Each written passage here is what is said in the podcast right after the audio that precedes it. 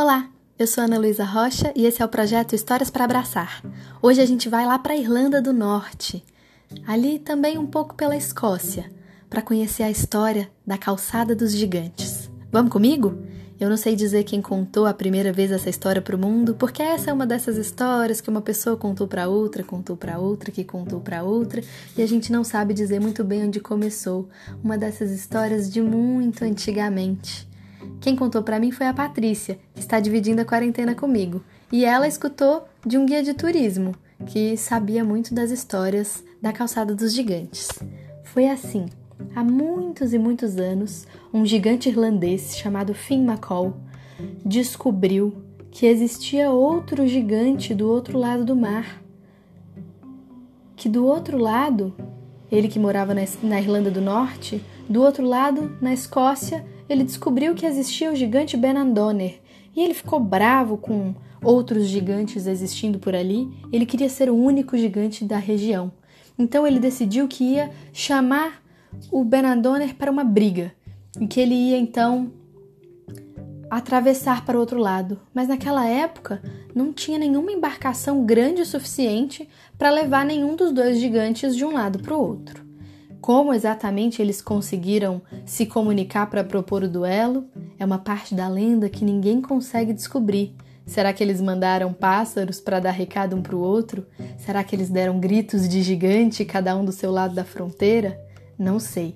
A solução que o Finn McCall, o gigante da Irlanda do Norte, encontrou foi construir uma grande calçada que ligava a Irlanda até a Escócia usou grandes colunas de pedra, enormes colunas de pedra, para atravessar até o outro lado.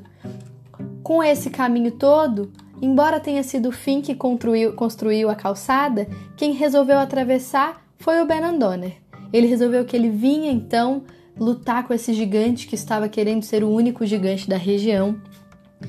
E o Finn McCall descobriu que o Benandoner era grande e forte mas a sorte dele é que ele tinha uma esposa muito esperta. A esposa do Finn, quando percebeu, antes, muito antes do seu marido, que o gigante Benandonen era um gigante muito maior do que ele, ela resolveu então disfarçar o seu marido de bebê. E assim aquele gigante, vestido como um bebê, quando Benandoner chegou procurando por Finn, e ela apresentou aquele que supostamente era seu filho. O Benandoni ficou muito assustado.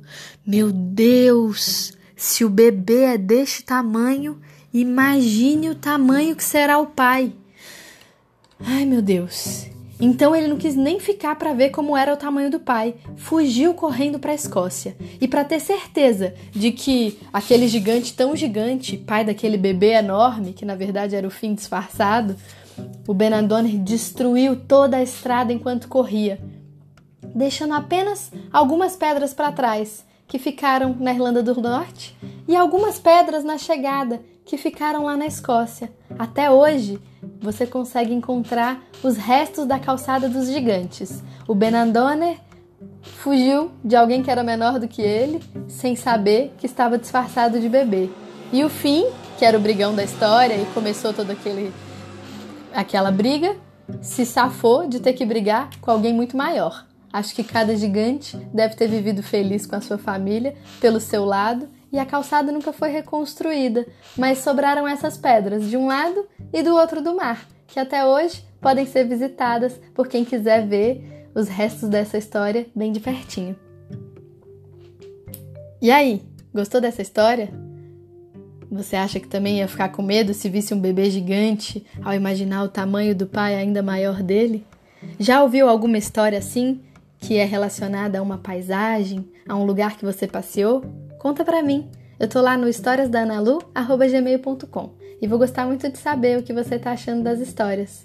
Um beijo e até a próxima história.